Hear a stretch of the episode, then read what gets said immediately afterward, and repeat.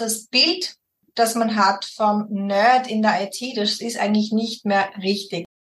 Nehmen wir ein Frauenthema her, ja. Wenn ich sage, äh, wir kreieren eine App rund um die weibliche Gesundheit, Frauengesundheit, ja, dann ist es ja ein unglaublich schöner Gedanke zu sagen, ja, da möchte ich was beitragen. Da bin ich dabei, da entwickle ich mit, da habe ich das Design gemacht.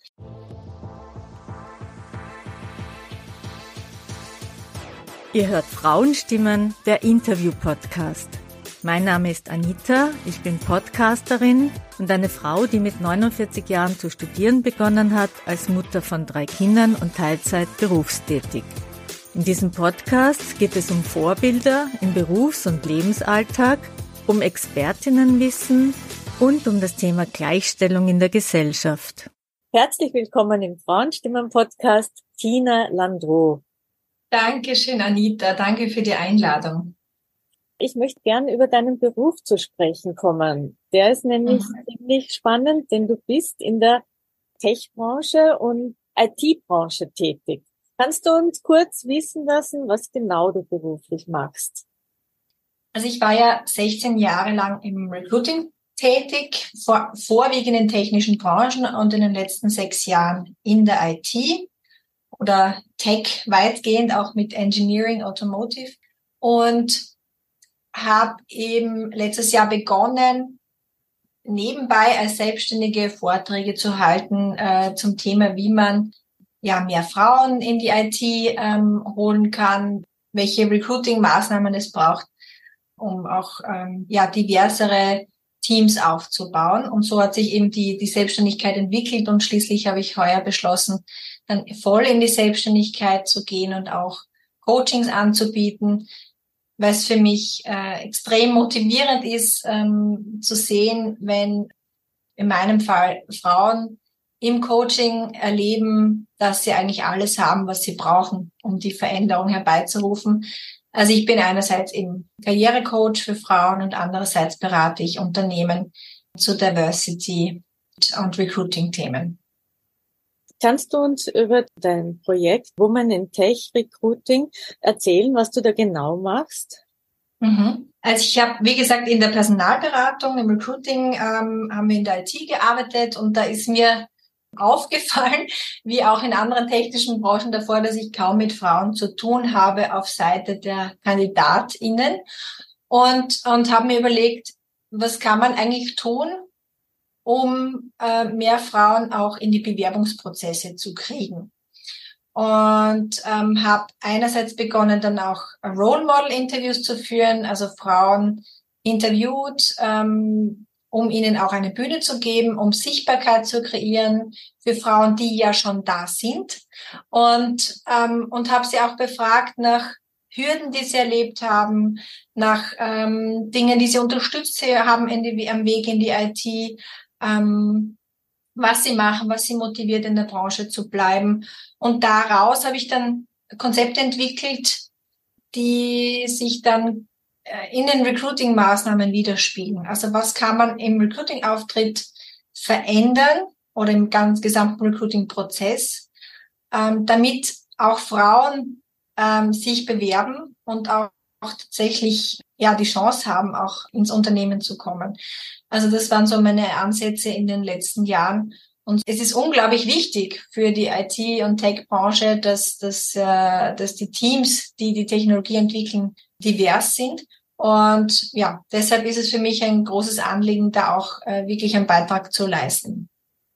Ich muss jetzt ein bisschen weiter vorn anfangen. Wenn ich mich jetzt an meine Schulzeit erinnere, und ich glaube, es ist auch jetzt noch nicht wirklich sichtbar, Frauen in der Tech-Branche. So wie du gesagt hast, ja. es gibt sie, aber sie sind nicht sichtbar. Wie kann mhm. man das jetzt machen? Weil wie kann ich, weil was, was mir jetzt noch fehlt auf dem Weg von äh, Recruiting, das wäre dann schon, da, da, da sind schon ausgebildete Frauen, die für die ja. Tech-Branche gewonnen werden sollen. Genau. Richtig mhm. verstanden habe. Ja. Aber dazu braucht es ja einen Schritt davor, dementsprechende Ausbildung, mhm. die Frauen ja dann oft nicht machen oder Mädchen, weil sie sich gewisse Dinge nicht zutrauen. Also mhm. wie kann man da tun? Oder ja, äh, ich glaube, da muss man von vielen Seiten noch dran arbeiten. Einerseits das Bild das man hat vom Nerd in der IT, das ist eigentlich nicht mehr richtig. Ja. Die gibt's vielleicht auch, aber die IT ist so vielfältig. Da braucht sehr viel Kommunikation, da braucht sehr viel Empathie, da braucht sehr viel Organisationsgeschick und aufzuzeigen, was alles möglich ist in der IT. Ich glaube, das ist sehr, sehr wichtig und da muss man in den Schulen ansetzen. Es gibt da Gott sei Dank in Österreich schon sehr viele Initiativen. Ich bin zum Beispiel auch als Role Model bei äh, Lea, Let's Empower Austria aktiv und da machen wir auch äh, Schulbesuche und ja, schaffen auch Räume, damit Mädchen sehen, okay, so kann Technik auch aussehen. Ja, in dem Fall geht es um MINT-Berufe oder MINT-Studiengänge. Und das ist einerseits in der Schule, andererseits glaube ich auch, dass die Eltern da aufgeklärt werden müssen in Österreich. Ich habe das bei meinen äh, Women in Tech Interviews gesehen, dass Frauen, die äh, in einem osteuropäischen Land aufgewachsen sind, von ihren Eltern sehr oft gepusht wurden, in die IT zu gehen. Also dort gibt's ganz ein anderes Bild davon, was das bedeutet, als hier in Österreich. Und ich glaube auch, dass es einen riesen Unterschied macht, wie man die Berufe anspricht. Also ich bin ein Riesenfan vom Gendern. Das ist auch ein sehr kontroverses Thema, ähm, wie ich selber auch erlebt habe in meinem LinkedIn-Beitrag, was ja, da fühlen sich viele Menschen auch angegriffen, was auch immer. Ich kann es ist nicht so nachvollziehen. Ich will jetzt niemanden zwingen, das zu tun, aber ich glaube, dass es hilfreich ist. Ich sehe das bei meinen Kindern, wir gendern zu Hause und, und sie wissen, dass sie jeden Beruf auch als Mädchen ausüben können später mal, weil sie wissen, es gibt nicht nur einen Piloten, es gibt auch eine Pilotin. Und ich habe auch meine jüngere Tochter die Woche beobachtet, die ist fünf, wie sie nach der weiblichen Form gesucht hat bei einem Wort. Jetzt, ich glaube, bei Boss war. Sie hat gesagt, der Boss, und dann da sagt sie, dann bin ich die Bossin. also sie hat für sich die weibliche Form gesucht, ja. Und man sieht einfach, die Kinder nehmen das einfach an. Da, da gibt es kein Nachdenken, es ist ja wie das Erlernen einer neuen Sprache.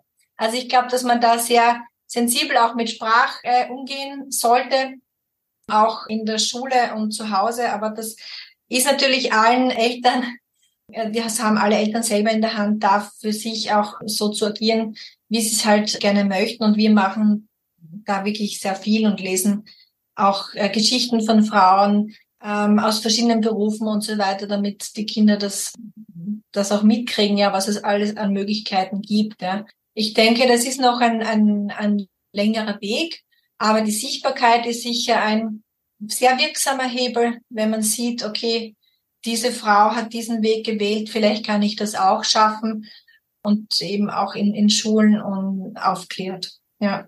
Mhm. Da möchte ich gern zwei Dinge dazu sagen. Zum Gendern, also ich sehe das wie du. Und ich denke mir, was es braucht, ist diese Veränderung zulassen. Wie du sagst, die mhm. Kinder wachsen ja damit auf, für die ist das ja. ganz normal. Und die Erwachsenen müssen etwas ändern. Etwas, was ja. sie gewohnt sind und ja. was braucht man da ändern? Und dieses, dieses, da braucht es einmal zuerst die Akzeptanz dessen, dass es jetzt anders ist und dann noch mhm. die zweite Seite, dass man sich umgewöhnen muss. Und ja. da müssen wir geduldig sein. Genau, das glaube ich auch. Ich, also ich muss echt sagen, mein Mann hat vor drei Jahren noch diskutiert mit mir, wozu das eigentlich gut ist. Mhm. Ähm, er ist ja Franzose und hat Deutsch hier gelernt vor 15 Jahren und und er hat gesagt, nein, für ihn sind es die Bilder, die wir verändern müssen. Es muss sichtbar werden überall, dass da auch Frauen das sein können. Ich habe gesagt, ja, man muss mal von mehreren Seiten rangehen. Ja? Genau. Und für mich ist das Gendern einfach ein, ein sehr wirksamer Hebel. Und er meinte vor drei Jahren noch, hm, na, weiß ich nicht, ob das wirklich was bringt. Und jetzt, wo er sieht, dass unsere Töchter das so ganz selbstverständlich annehmen und umsetzen, ja, ist mein Mann auch mittlerweile ein, ein Botschafter für das Gendern. Also man sieht es, ja. man kann da auch die eigene Meinung ändern. Da, da ist zwei Dinge, die du da gesagt hast. Einerseits, äh, du, man, wir lernen durch die Kinder. Ja. Und, ja. und das braucht Vorbilder. Mhm. Wenn ja. das andere machen, dann irgendwie automatisch ja fällt es einem auf und, und kommt man auch dazu, es zu machen. Genau, genau. Aber ich glaube nicht, dass es gut wäre zu zwingen. Das erzeugt immer sehr viel äh, Gegenwind, wenn man mit Zwang arbeitet. Ich würde auch nie jemanden anders sagen, du sollst jetzt gendern oder du hast das jetzt nicht so gemacht. Kaum, kaum ich nicht auf die Idee, was, was bringt, also nein, das ist nicht meine Verantwortung quasi. Und ähm, aber ich mach's, ich leb's und wenn jemand anders sich dazu inspiriert fühlt, dann freue ich mich, ja. Genau, das ist die richtige Einstellung. Und weil du gerade vorhin von den Vorbildern gesprochen hast, weil die auch fehlen, wie, wie lässt sich das ändern, dass es mehr Vorbilder gibt? Also, mhm. dass mehr Frauen in solchen Positionen mhm. sichtbar werden? Ja, also es, es gibt eh in Österreich viele, viele Initiativen, die versuchen, da was ähm, zu ändern und Frauen eine Bühne zu bieten. Ich glaube, dass da schon in den letzten zwei Jahren, ich habe das Gefühl, seit der, seit der Pandemie vor allem, wo sehr viele Online-Veranstaltungen dann möglich wurden und, und da auch viel mehr Frauen ähm, auf der Bühne waren, dass sich das seitdem extrem viel tut in Österreich. Es gibt ganz viele Frauennetzwerke, Vereine und so weiter, die auch in Richtung Sichtbarkeit arbeiten. Und auf Unternehmensseite glaube ich, dass man auch Quereinsteigerinnen die Chance bieten muss, auch in die Branche einzusteigen, weil wir sehen ja, dass Technikstudiengänge noch immer eine niedrige äh, Frauenquote haben. Und in vielen Ausschreibungen, Jobausschreibungen steht drinnen, dass man technisches Studium braucht, was nicht immer, glaube ich, notwendig ist. Aber dann bewirbt sich natürlich keine Frau, die nicht IT studiert hat, ja, die nicht Informatik studiert hat. Und dann, ich glaube, da geht sehr viel an Potenzial verloren. Ich erlebe zum Beispiel, dass in, in so Weiterbildungen, wo es um Softwareentwicklung zum Beispiel geht oder um Data Science, ähm, dass da ganz viele Frauen drinnen sind, die den Weg in die IT gerne wählen wollen, weil sie schon erkannt haben, dass es da viele interessante Möglichkeiten gibt. Und jetzt ist es auf Unternehmensseite eben so, dass diese auch jetzt ein Umfeld kreieren müssen, um ja einen Quereinstieg auch zuzulassen. Und ich glaube dann, wenn man das macht, wird man sicher belohnt mit Loyalität und Einsatz, weil, und ich sage auch ganz bewusst, diese Frauen, die einen Umstieg für sich wählen, die haben ja schon mal ganz viel Mut und Motivation, ja. Allein aus diesem Grund sind sie für mich schon sehr wertvolle potenzielle Mitarbeiterinnen, ja. Also das klingt wirklich sehr gut, vor allem diese Möglichkeit, eben aus einer anderen Branche einzusteigen. Das finde ja. ich sehr interessant. Ja, man bringt ja auch äh, von dort was mit. Ja, es ist ja auch so, dass man äh, ein bisschen outside of the bubble vielleicht äh, Wissen mitbringen kann, dass das ähm, das ganz viel dazu bringt, ja, und führt auch zur Diversität. Und sag, welche Positionen können Frauen dann in der Tech- oder IT-Branche übernehmen? Was, was sind das so für Jobs? Ja, also die IT ist ja extrem vielfältig und da gibt es ja mittlerweile eine, eine Auswahl, das ist ein Wahnsinn. Also ich bin jetzt seit sechs Jahren im Recruiting in der IT tätig und anfangs kann ich mich noch erinnern, waren es vor allem Softwareentwicklungspositionen, die wir besetzt haben oder in Richtung so IT-Support, System Engineering. Und mittlerweile ist das so breit. Also man, man hat so viele Möglichkeiten und, und weil es eben so ein bisschen undurchsichtig ist, glaube ich, dass man auch diese Möglichkeiten auch aufzeigen muss in, in einer gewissen Form.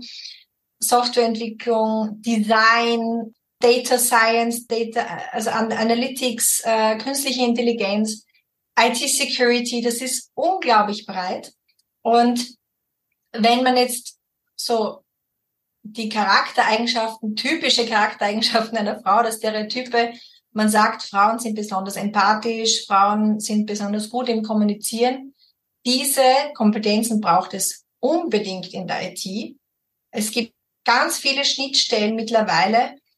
Und ähm, deshalb sage ich, auch aus, aufgrund dessen sind Frauen sehr gut aufgehoben in der IT, weil sie auch das mitbringen können. Also man sitzt jetzt nicht nur vor dem Computer und arbeitet alleine vor sich hin. Es ist ganz viel Teamarbeit, es ist ganz viel Austausch, es ist ganz viel Projektmanagement und Organisation. Ja, also ich finde es extrem spannend. Und was noch dazu kommt, wir alle nutzen Technologie täglich. Jeder von uns. Wir haben alle ein Handy, äh, die meisten von uns arbeiten mit dem Laptop. Und wenn man sich verbildlicht, dass alles, was wir da nutzen, bisher vor allem von Männern kreiert wurde, dann, dann denke ich mir so, eigentlich wäre es ja super cool, wenn ich da auch mitarbeiten könnte. Das, was ich nutze, was andere Frauen nutzen, auch unsere Bedürfnisse äh, widerspiegelt, ja. Und ähm, ja, deshalb ist, ist Diversity in der Technologie eigentlich unbedingt notwendig, weil man nur so, nur durch diverse Teams kann man auch die, die, die Bedürfnisse äh, von allen äh, auch äh, in der Technologie einbauen sozusagen und dadurch auch Barrieren abbauen. Habe ich das jetzt richtig verstanden? Würde das jetzt zum Beispiel, sagen wir mal, eine Frau 35 und vielleicht sogar mit Kind, möchte wieder ins Berufsleben einsteigen und möchte aus ihrer alten Branche weg. Wie würde mhm. das denn ausschauen? Wäre da dann eine Ausbildung auch notwendig oder würde sie dann mhm. im Unternehmen umgesetzt werden? Hast du da eine Ahnung oder ist das ja, also es kommt natürlich darauf an, wo sie hin möchte. Man kann ja auch zum Beispiel äh, im Bereich Marketing und Innovation in der IT einsteigen. Und wenn man vorher im Marketing oder im Bereich Innovation gearbeitet hat, ähm, ist das ja im Grunde nur ein, ein Branchenwechsel. Und wenn man jetzt ganz was anderes machen möchte, und da gibt's ja auch genug Frauen, die halt vorher, weiß ich nicht, im Finance-Bereich waren und jetzt wollen sie halt die Softwareentwicklung für sich entdecken oder den Bereich Data Science oder Design. Das sind so Positionen, wo ich immer mehr Frauen erlebt habe in den letzten Jahren. Dann gibt's ähm, gibt's da mittlerweile auch Weiterbildungen, die ein bisschen kürzer sind, sehr intensiv sind. Ähm, Bootcamps heißen die oft. Oder man kann eben auch ein, ein, ein Studium einlegen. Natürlich, das ist natürlich ein finanzielles Thema, wenn man da mal äh, länger ja, in Ausbildung wieder ist. Aber die Bootcamps, die eben kürzer sind, die bieten schon äh, sehr geballt äh, viel Wissen. Und da ist es eben noch immer so, dass einige Unternehmen noch immer sagen, na, ich möchte schon, dass da ein technisches Studium dahinter ist oder zumindest ein Studiengang. Aber da müssen wir umdenken. Wir haben einen Fachkräftemangel äh, seit Jahren in der IT und das spitzt sich immer mehr zu. Und wenn man da nicht neue Wege geht, dann wird es schwierig werden. Ja. Und dazu gehört eben auch, dass man im, im Recruiting offener wird. So schwer das auch klingt für viele, aber ich glaube, dass das der, der, der Weg ist, den man wählen muss. Ja. Was braucht es dann, um mehr Frauen für die Tech- und IT-Branche zu begeistern? Ja, ich, also wie, wie schon gesagt, wenn man sich dessen bewusst wird, dass wir eigentlich diese Technologien täglich nutzen und wenn man die Motivation hat, etwas zu kreieren, was Menschen nutzen, ich glaube, das ist schon etwas, was viel ähm, äh, handfester ist, als wenn man sagt, die IT. Ja, wenn ich sage, ich ich mache jetzt, nehmen wir ein Frauenthema her. Ja, wenn ich sage, ich wir kreieren eine App rund um die weibliche Gesundheit, Frauengesundheit, ja, dann ist es ja ein unglaublich schöner Gedanke zu sagen, ja, da möchte ich was beitragen, da bin ich dabei, da entwickle ich mit, da habe ich das Design gemacht oder ich habe das Projekt geleitet, in welcher Form auch immer. Ich glaube, man muss halt äh, dieses, dieses Wort IT-Tech klingt immer so ein bisschen abgehoben, aber wenn wir es uns anschauen, was wir eigentlich an, an Technologie täglich nutzen, dann wird es greifbarer. Und ich glaube, einer der wichtigsten, die Sichtbarkeit, wie gesagt, ist ein großer Hebel und einer der wichtigsten Dinge ist, dass man in den Führungsebenen die Frauenquote erhöht in den Unternehmen, weil auch dann diese Frauen andere Frauen anziehen werden. Ja, davon bin ich überzeugt. Ja, beim Führungsthema habe ich immer das Gefühl, dass es schon auch damit zusammenhängt, dass das ja erst jetzt so richtig oder die letzten Jahrzehnte ein Thema mhm. ist. Ich mhm. denke und glaube schon, dass in Zukunft mehr Frauen in Führungspositionen sichtbar werden. Es, es, ja. es dauert halt nur ein bisschen, aber, genau.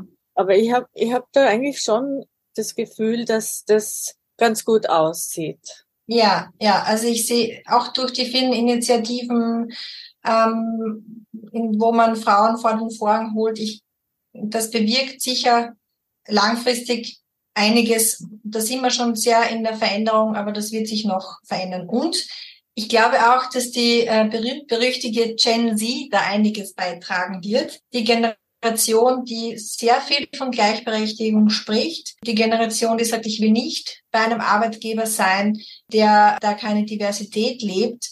Das wird noch einiges verändern am Markt. Und ähm, das Teilzeitthema zum Beispiel ist ja auch eines, dass das sehr präsent wird durch die Generation und das uns auch reinspielt, wenn es um Mütter geht zum Beispiel, weil ja hauptsächlich in Österreich Mütter in Teilzeit sind und dadurch auch in vielen Unternehmen nicht die Möglichkeit erhalten, wirklich verantwortungsvolle Positionen zu übernehmen oder in, in Führungspositionen zu gehen. Wenn man Führung in Teilzeit erlaubt, glaube ich, dass sehr viel Potenzial äh, angehoben werden kann, äh, Frauen in Führung zu gehen und auch, dass viele Väter sich vielleicht erlauben, auch zu sagen, ich möchte gerne in Teilzeit arbeiten, weil der Wunsch ist ja da.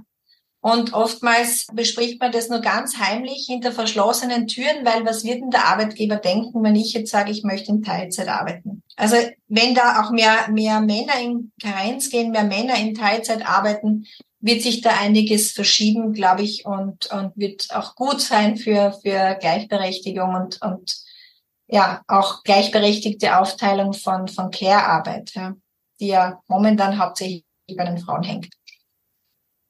Also ja. diese Vision äh, von Teilung von Führungspositionen mhm. finde ich ein sehr, sehr schönes Bild und das, glaube ich, ist auch ein gutes Bild zum Abschluss des Gesprächs. Und dann danke ich dir vorerst mal herzlich für das spannende Gespräch zur Tech-Branche und IT-Branche. Ich habe jetzt zum Abschluss noch drei Fragen an dich. Und zwar, das sind Fragen, die vielleicht für andere hilfreich sein können. Drei kurze Antworten bitte. Mhm. Und zwar die Kommunikationsfrage. Was antwortest du, wenn jemand meint, dass du zu wenig Zeit für deine Kinder hast, weil du selbstständig bist? Mhm. Dann lächle ich und sage, ich habe auf jeden Fall genügend Zeit für meine Kinder. Und selbst wenn es manchmal nur so ist, dass ich am Abend äh, beim Schlafenlegen da bin, sie wissen, dass ich sie liebe. Ich bin immer mit meinem Herzen bei ihnen, so wie ich das auch täglich ihnen sage, auch wenn ich nicht körperlich da bin. Und ja, das ist das Wichtigste äh, für mich. Ähm, das zählt nicht die Stundenanzahl, die ich bei ihnen bin, sondern die Qualität. Ja. Sehr gut. Und die Wohlfühlfrage, wenn du dir was Gutes tust, was ist das? Also das Schönste, was ich mir gönnen kann immer, ist Wellness und Retreats. Das liebe ich. Ich gönne mir mehrmals im Jahr ein Wellness-Wochenende und ähm, ein oder zwei Retreats. Und wenn es kleinere Dinge sind, dann ist es ähm, einfach ein Spaziergang im Wald. Das ist für mich immer ganz, ja, einfach holt mich wieder runter, zurück in die Natur zu gehen. Also es muss nichts Großes und ähm, Aufwendiges sein. Es reicht, wenn man mal ein bisschen im Wald spazieren geht. Sehr ja. schön. Und die Feminismusfrage, welche mhm. Bedeutung hat Feminismus für dich? Mhm.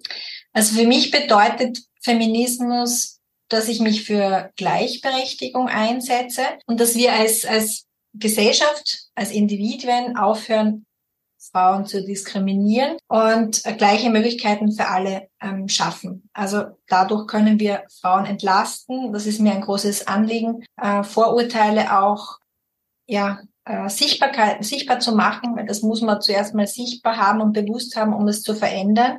Und ich bin auch überzeugt, dass das Patriarchat keinem gut tut, auch nicht den Männern. Also es darf ein neues System her, das für uns alle besser ist. Ja. Ja, das klingt gut und das ist eine gute Idee. also, liebe Dina, herzlichen Dank für das echt spannende, interessante Interview. Vielen Dank. Danke dir, Anita. Es war ganz toll und ähm, ja, habe mich gefreut, dass wir über diese wichtigen Themen sprechen konnten und dem eine Bühne bieten. Das war Frauenstimmen, der Interview-Podcast mit Anita, wo ihr spannende und interessante Frauen kennenlernt und Denkanstöße zum Thema Gleichstellung bekommt. Hat euch das Thema gefallen? Dann erzählt doch anderen davon. Ich freue mich auch, wenn ihr die Folge auf Facebook oder Instagram teilt oder anderen vom Frauenstimmen Podcast erzählt. Danke euch fürs Zuhören. Bis zum nächsten Mal.